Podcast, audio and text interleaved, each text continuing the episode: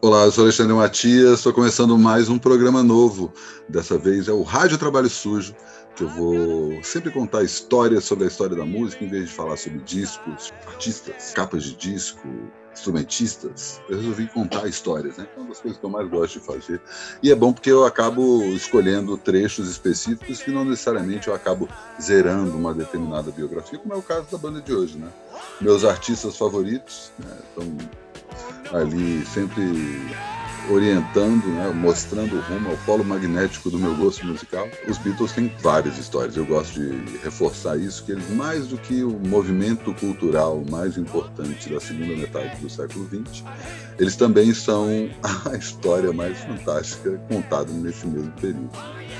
É muito foda você pensar principalmente que a história oficial dos Beatles são apenas oito anos, embora tenha começado muito antes disso, né? Eu escolhi falar, né, porque a gente está começando um ano novo, e resolvi falar sobre o final dos Beatles, o momento em que os Beatles decidem que eles não são mais uma banda, que eles estão indo para um outro lado, que é melhor eles se separarem, e isso normalmente é associado à presença da Yoko E assim, né, vamos, vamos contar a história direitinho, né?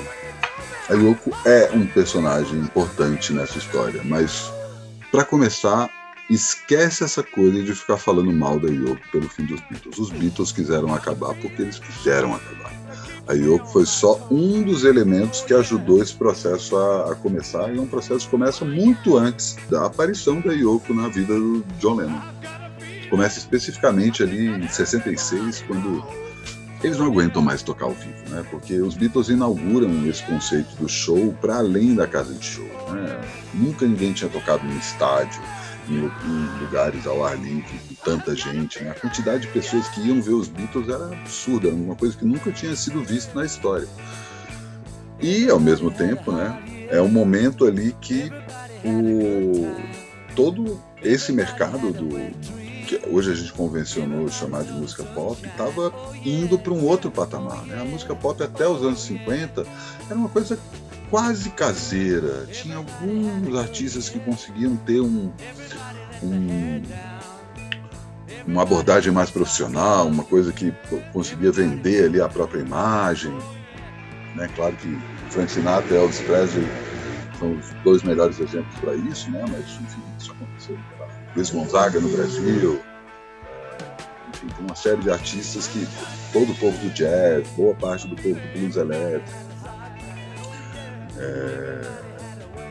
No Brasil também tem vários Pixinguinho, enfim, vários artistas que conseguiram né, entender que é mais do que simplesmente tocar um instrumento compor canções e executar isso, seja em gravações ou em apresentações ao vivo, era uma das partes do processo, uma parte crucial, claro, mas a outra parte tinha a ver com a imagem, né, com a postura, a, o que você queria passar para os fãs, que tipo de fã que você queria está é, tá associado, e, e, isso vai acontecendo muito lentamente ali, principalmente entre os anos 30 e os anos 50. Né? Tem a Segunda Guerra Mundial no meio que dá uma, um, um, um, tempo aí, uma espécie de um hiato disso, dessa evolução, mas que logo é retomada nos anos 50, né? e aí você pega os artistas que conseguiram se consolidar. Nesse período, eles têm essencialmente essa questão é, extra musical né? e pop, por assim dizer, como um dos seus principais elementos. Seja o João Gilberto com Chega de Saudade, seja o, o Miles Davis com Kind of Blue, ou o próprio Elvis com toda a sua série de discos pela Sun Sessions, todos esses artistas entenderam que, tipo, não é só tocar música, não é só compor música, a gente tem que ir um pouco além. E os Beatles, eles não só vão ainda mais além, como eles endossam com sua popularidade a evolução dessa indústria aos poucos vários outros artistas de outras áreas começam a entender que isso era importante, né? Toda coisa de você vender a própria personalidade para além do, da própria obra, né? Sempre você tinha, ah, o John é o Beatle mais irônico, o Paul é o Beatle mais fofo, o George é o Beatle mais quieto e o Ringo é o Beatle mais engraçado. Isso não tinha nada a ver com música, né? Não era o jeito que eles compunham, sabe? Era basicamente a personalidade dos Beatles para além disso. Eles, já na Inglaterra eles já tinham essa importância, né? eles eram meio mal vistos porque eles vinham do, do norte da, da, Inglaterra e na hora que eles conquistam Londres eles fazem questão de mostrar que eles são aqueles caras lá de Liverpool que tipo não é uma galera da cidade grande, né?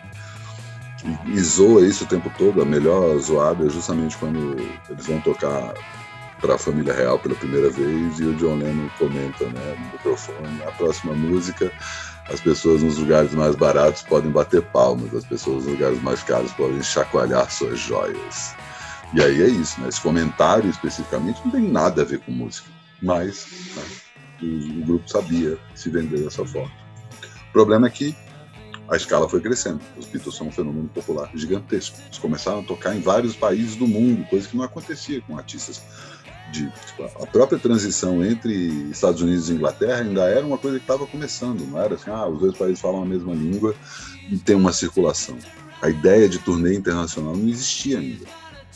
Os Beatles inauguram vários conceitos. Eu estava falando não só a questão do, do, tocar em estádio, eles tocam no Budokan, em, em Tóquio, que é uma arena de sumô que nunca tinha sido usado para outra coisa a não ser para competições sumô. E os Beatles vão lá e quebram essa barreira também. Quebram outras barreiras que não têm a ver com, com quantidade de proporção né, da, do, dos shows. É, porque eles são os primeiros artistas a exigir nos estados do sul dos Estados Unidos que não tenha separação entre brancos e pretos, que eram tinha essa segregação na época, e eles viram e falaram, não, não tem isso. Não vou tocar num lugar que separa brancos e pretos. E aí os lugares falaram, ah, então não vai ter show. Aí eles falaram, então não vai ter show, desculpa aí. Os caras voltavam atrás e com isso ajudaram aí o movimento dos direitos civis durante os anos 60, né? Não só com isso, claro. Mas à medida que os shows iam ficando mais intensos, os fãs iam ficando mais enlouquecidos, gritando sem parar, e os equipamentos não eram os equipamentos que davam conta, né? As pessoas estavam fazendo pela primeira vez shows em estádio. Então, tipo, qual o tamanho de uma caixa que consegue chegar num público? E à medida que você coloca a caixa, você tem uma ideia, você não tem uma ideia do que, é o público dos Beatles. O Ringo comentava que ele tinha que ficar olhando o movimento dos caras tocando para saber qual era o ritmo, porque os caras não se ouviam. O John, Paul e o George, por estarem ali próximos uns dos outros, eles se ouviam pelo, pelo som da própria voz. Tipo, eles não conseguiam escutar o instrumento um do outro, não era nem que não tinha retorno, não dava para ouvir. Era muito desgastante. E aí tem um momento que o George entra numa saída de um, de um show e fala assim: é isso, não vou mais fazer show, é muito. Não quero mais isso. O John Lennon também estava de saco cheio. O povo fica meio puto. Ele fala assim: não, não, a gente tem que fazer, o ao vivo é importante, isso aqui. Não, não vou mais fazer isso. E quando, inclusive, quando o John é, endossa ali a, a ideia pro, do George, né, de parar de fazer turnê, é, ele começa a cogitar que, tipo, tá, beleza, então os Beatles não vão mais fazer show, o que, que eu vou fazer da vida? Eu não vou ficar esperando os Beatles acabar. Eu preciso zarpar. Ele dá entrevista na época sobre isso. Preciso pensar em outra coisa para fazer. Ele, inclusive, faz participa do, de um filme do Richard Lester, How I Won the War, que é inclusive onde ele encontra os óculos redondos que depois viraram marca registrada dele. Já nessa tentativa, tá, beleza. A minha banda tá acabando, talvez eu não viva mais de música, de repente eu vou ser um ator. Né? Sei lá, ele começa a cogitar essas possibilidades. E justamente nessa época e que ele tá. Ele grava esse filme na Espanha. E ele começa a compor sozinho, que era uma coisa que John e o Paul já vinham se separando, eles tinham muito essa coisa de um contribuir com o outro, um chegava com o refrão, o outro ia lá e escrevia a primeira parte, mas à medida em que eles vão. E eles resolvem assinar tudo junto, né? Lennon e McCartney viram uma marca, de novo, voltando para a questão que eu estava falando de ser extra musical, né? Eles sabiam que eram como, ah, tem aqui Simon Rogers, né? Simon Rogers, posso estar confundindo o nome da, da dupla, enfim, mas era uma, tem uma tradição de autores que escrevem todas as composições juntos, eles resolvem assinar juntos. Só que até antes mesmo de, de parar de fazer turnê, por exemplo, o exemplo mais no, notável disso é quando o Paul grava Yesterday, que ele achava que nem era uma música dos Beatles.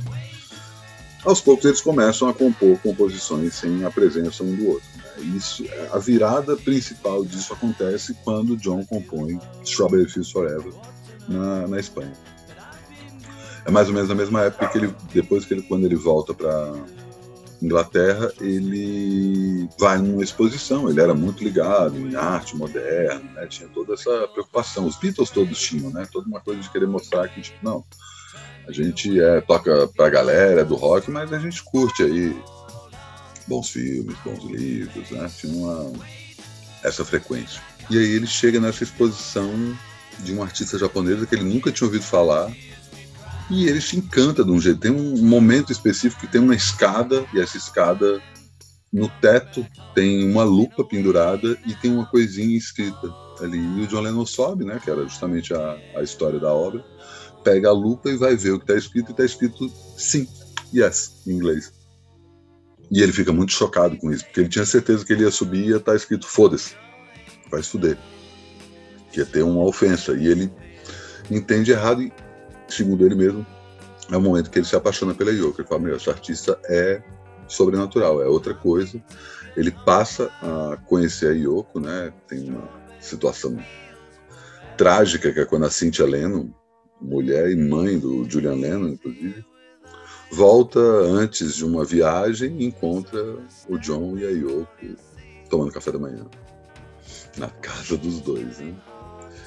É, a Yoko passa então a, a, conviver com o John cada vez mais. Chega uma hora que o John assume, inclusive, que ele não é, não está mais casado com a Cynthia. E é num momento em que tá, beleza, os Beatles não vão mais fazer show. E o que, que a gente faz agora? E aí o Paul tem essa ideia de fazer um disco como se fosse uma outra banda.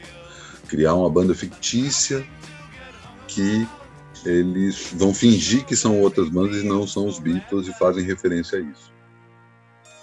Paul saca aí a música que o John Lennon tinha feito, Strawberry Fields era uma música que falava sobre um orfanato que tinha em Liverpool, tem até hoje, embora fechado, é, em que o John, quando era criança, ia brincar com as outras crianças lá, ele olha e fala assim, hum, entendi. Aí ele vai lá e compõe Penny Lane, que é uma música sobre uma rotatória também que tem em Liverpool, que é uma espécie de terminal de ônibus, que fazia parte da infância do Paul. Eles resolvem lançar esse single é, no começo de 67, meio para experimentar, para mostrar, olha, para que lado vai, os maiores símbolos de todos os tempos.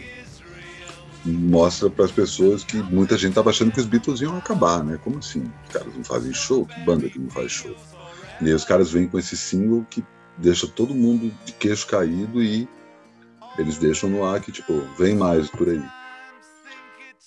E eles lançam logo depois do Sgt. Peppers, que é uma obra-prima, um disco clássico, enfim, né, o disco mais importante dos Beatles até então.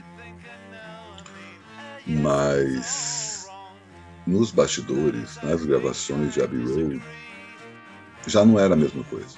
E aí tem uma pequena mudança que é o McCartney assume a, o comando.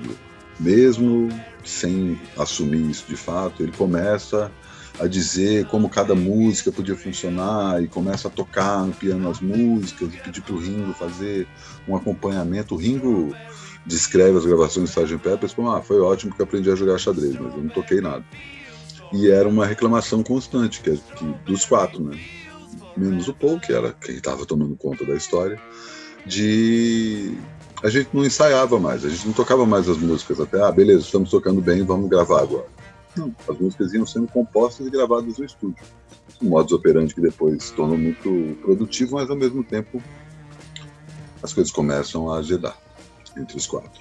E aí vem o momento que talvez seja definidor do fim dos Beatles, que é quando morre o Brian Epstein, empresário deles, é o cara que saca que, tipo, meu, essa banda vai fazer sucesso.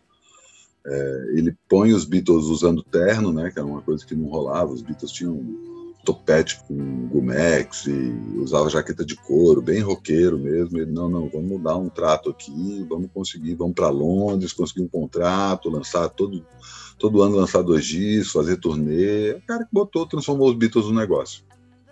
Só que aí, né, não tem mais show, e isso abalou bastante o Brian Ele ficou muito na merda com isso. E num dado momento, eles fazem, começam a sua relação com o Maharishi Mahesh Yogi, da meditação transcendental, começam a aprender a meditar, e quando eles voltam para Londres, eles ficam sabendo que o Brian Epstein morreu. Essa cena, inclusive, tem essa cena filmada, tem um, um vídeo que é o John passado ouvindo a notícia, assim, que, tipo, o Brian era muito próximo dos Beatles, especificamente do John. e é uma overdose de remédio acidental. Muita gente fala que ele já estava ali meio que forçando a barra porque ele estava vendo que ele ia ser descartado num determinado momento. A morte do Brian Epstein acontece logo depois do lançamento do Sgt. Peppers, que foi super aclamado, e é justamente o momento que o Paul assume as rédeas de vez. Assim. Ele fecha um contrato para fazer um especial de Natal para a BBC, como um filme. Ele dirige esse filme, inclusive o roteiro desse filme é maravilhoso, que é um diagrama circular.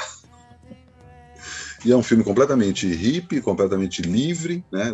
Na, numa época em que isso ainda estava entrando na cabeça das pessoas completamente psicodélico, claro, trilha sonora impecável, né?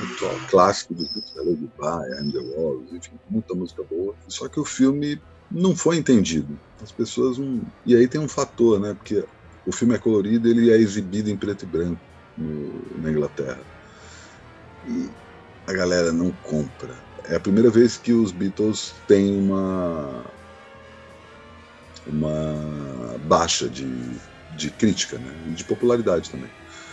Eles começam a duvidar da própria da própria magia. Né? No ano seguinte eles gravam o álbum branco, um disco que eles estão cada vez mais separados e que inclusive o próprio George Harrison pede, a, não, o próprio Ringo, o Ringo pede as contas no meio do, do, do, do álbum branco. Ele vira e fala não, sai, ele passa uma semana fora dos Beatles. Os Beatles fazem um cartão para ele voltar, chamando ele de melhor baterista de rock que existe o clima está tão tenso que o próprio álbum branco é, já tem uma coisa de é, cada composição é de um deles, né? Um universo específico do John, um universo específico do Paul. É a primeira vez que o Ringo compõe uma música no disco dos Beatles também, embora ele já cantasse várias. E toda a capa, né? Que o disco originalmente ele não se chama álbum branco, né? Ele tem essa capa branca. O nome do disco é apenas The Beatles e já mostra ali que tem tem alguma coisa azeda. Na gravação do álbum branco, o John Lennon traz a Yoko. E aí quebra-se uma regra que era não só não traga suas namoradas para as gravações, como o círculo dos Beatles é muito pequeno. Então as pessoas que podem frequentar são pessoas que têm uma intimidade muito grande. Aí eu estou falando do Mal Evans, do Derek Taylor, dos caras que estavam trabalhando com os Beatles desde antes quando eles começaram em Liverpool ainda. Era meio que a enturragem dos Beatles, né? E aí chega a Yoko, naquele momento a Yoko inclusive começa a lapitar as coisas do John. Tem um dado momento ali que fica um climão pesado, porque a Yoko comenta assim, ah, se você cantasse assim, nego olhando assim, como assim, John Lennon, está deixando ela cantar, ela te indicar fazer as coisas. O George Harrison, inclusive, chama o Eric Clapton para dá uma apaziguada, ele toca o solo de O Amargo da Gently Whips. O clima já estava ruim. Né? E ainda tinha a própria Apple, né? Eles lançaram no ano anterior, a gravadora deles, que também tinha uma loja, que era uma loja que eles tinham a nobre missão de dar dinheiro para artistas que estavam precisando de dinheiro. Maravilha, você ouviu falar isso, mas a quantidade de picareta que apareceu pedindo dinheiro, dizendo que era artista, e os caras perderam muito dinheiro aí. Então você tem três elementos que acabam sendo tão importantes quanto a presença da Yoko no pro fim dos Beatles. Né? Primeiro, eles enchem o saco de tocar ao vivo e começam a cogitar o fim da banda a partir disso. Segundo, é... a morte do Brian Epstein. Terceiro, a Apple, um dreno de dinheiro. Né?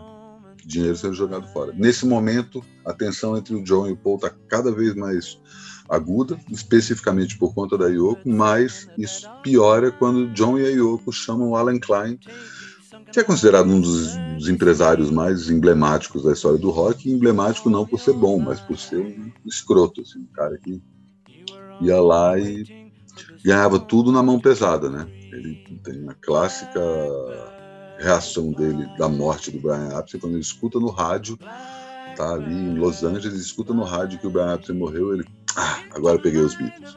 E ele cai para cima, né? E o John compra o papo dele, o George e o Ringo também. Ele é um cara que, por exemplo, foi dono do catálogo, acho que ele é dono do catálogo dos, Rolling Stones dos anos 60 até hoje e tripudia a banda em cima disso, né? Um empresário no pior sentido do, do termo. E o, o, Paul, por outro lado, queria chamar o sogro dele. Ele estava já casado com a Linda, Mar... Lindaíssima, né? Que virou Linda McCarthy E o pai dela, o Lee Eastman, que era o cara que da, das máquinas Kodak, um milionário, tinha ali umas ideias de como gerir o grupo e tal. Tem uma hora que eles colocam ali John, Paul, Allen Klein, Lee Eastman e o Allen Klein desossa todo mundo, gritaria, uma merda. Tudo dando errado, tudo dando errado. Até que o Paul tem uma ideia.